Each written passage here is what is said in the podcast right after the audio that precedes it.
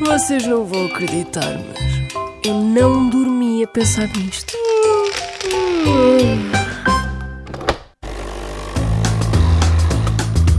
Sabe o que é que significa quando dizemos ficar QO? a ficar cansado, Mas o que é que é QO? que eu vem, acho que vem da Primeira Guerra Mundial, quando eles diziam que era tipo, está tudo que eu. Não, não, não é isso, esquece, não, isso é ok. Então o que é que é QO? Ficar eh, QO é ficar destruído, estás eh, completamente down. E o KO, o que é que significa? Para mim é só o contrário do ok. Sabe o que é que significa ficar QO?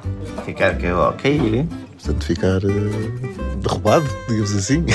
Então é de rastos. É ficar sem reação, sem morrer, a morrer. E o que é que significa o K e o O? Kill out. Eu só vejo isso no boxe. E o que é que significa QO? Pá, knockout. KO é uma abreviação da palavra inglesa knockout. Significa uma derrota num confronto entre pugilistas.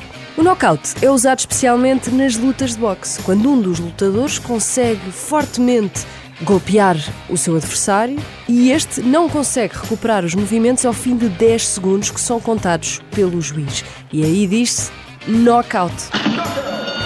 E as pessoas começaram a usar "Ah, QO no dia a dia e a dizer: Estou completamente QO hoje, para tudo.